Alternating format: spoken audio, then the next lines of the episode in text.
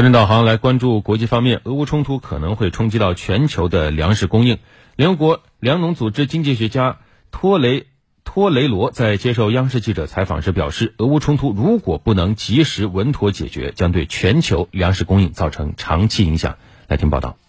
托雷罗给出了这样一些数据：俄罗斯和乌克兰加在一起，提供了全世界百分之三十的小麦出口。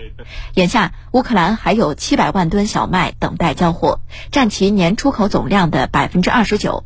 另有一千二百万吨玉米，占其玉米总产量的百分之三十六等待交货。这意味着接近两千万吨谷物面临供应缺口。托雷罗指出，俄乌冲突所带来的影响。从短期来看，是乌克兰本年度粮食收获和运输出口两大问题；而从长期来看，需要审慎考虑俄罗斯能源和化肥出口受制裁所产生的问题。制裁有可能导致能源和化肥价格上涨，从而给世界粮食供应带来长期影响。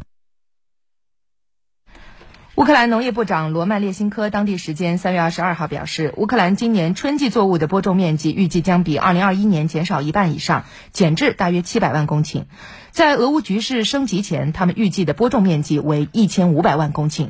再关注一下美国，美国总统拜登将于当地时间三月二十三号开启上任以来第三次访欧之行，这也是俄罗斯对乌克兰开展特别军事行动近一个月以来拜登首次访欧。根据白宫方面的消息，拜登将于三月二十四号在比利时首都布鲁塞尔接连参加三场会议，包括北约领导人峰会、欧洲理事会会议以及七国集团领导人峰会。乌克兰局势将是会议讨论的核心议题。美国高级官员透露，访欧期间预计美欧领导人将在加强对俄罗斯制裁方面进行立场协调。路透社与民调机构易普索集团最新的民调结果显示，美国总统拜登的。国内支持率已经跌至百分之四十。来详细了解，